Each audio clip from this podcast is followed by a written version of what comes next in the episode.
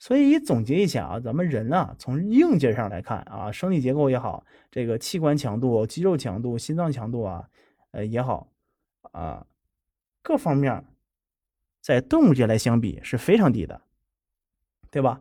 你说人类的肺强大，肺完全不如鸟，鸟类的肺肺部是非常厉害的，它们可以在吸气的时候同时呼同时呼气，人类可以吗？你说咱人类只能吸一下吐一下，吸一下吐一下，鸟是人的这个肺的这个呼吸速度的一倍以上，对吧？你要人的话，一吸一吐，人整个憋死了，对吧？那你说繁殖能力呢，也不行，对吧？你说小狗，你看小狗，因为它一生生一窝，而且咱们上一部呃上一期提过啊，咱人类的这个生产是很困难的，对吧？这也是非常不自然的。你说繁殖能力不行，生殖还非常困难。那再说人的力量呢，是吧？没有力量，没有速度，反应呢也不是那么快，对吧？速度是短跑，短跑的话，咱跑不过猎豹的，对吧？咱们长跑可以，没有任何一个队伍，没没有任何一个队伍没有任何一个动物是咱们的这个对手，对吧？那反应力呢？反应力也没有那么快吧？啊，可能咱们看过那个视频，就是弄个箱子，箱子上面扎上那个扎子，全是小窟窿，然后你伸手指，然后家里有小猫，让小猫小猫去去摁你手指，你去动猫，你基本上是你手指刚伸出去，那个小猫就能看到你手指，立马就摁摁在上面。猫的反应力，我感觉是人的一倍以上吧，至少。那鼻子、嗅觉、视觉、听觉各方面，咱们都很弱，对吧？那。之前咱说过啊，非洲人扔到了西伯利亚，俄罗斯西伯利亚吹大冷风去了，是吧？咱们本身怕冷，然后全身还没毛，然后呢，咱们身体还特别散热，是吧？然后皮肤脆弱，还怕紫外线，这很奇怪的，对吧？那从生理来说啊，就是从人体的构造和这个生物的这个生理上来说，感觉人就是。并非一个非常高等的个生物，对吧？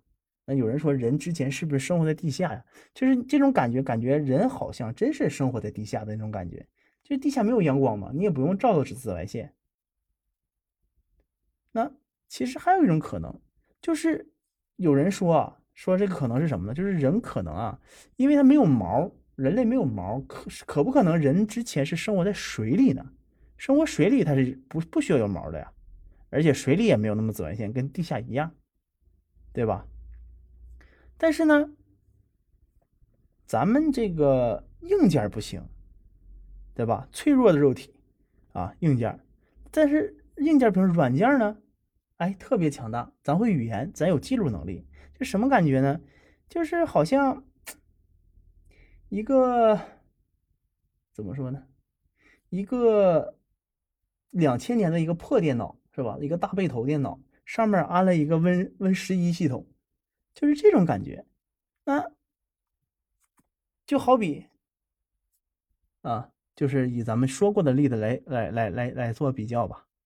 就是黑猩猩它拥有一个超好的 CPU，那个脑子特别好使，它的短暂记忆能力比人强太多了，对吧？它的 CPU，它大脑非常好，但是呢，它只有一个一百兆的固态硬盘，它存不了多少东西。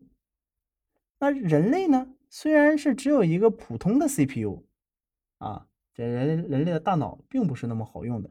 但是呢，咱有一个两百 T 的机械硬盘，咱们有记录能力。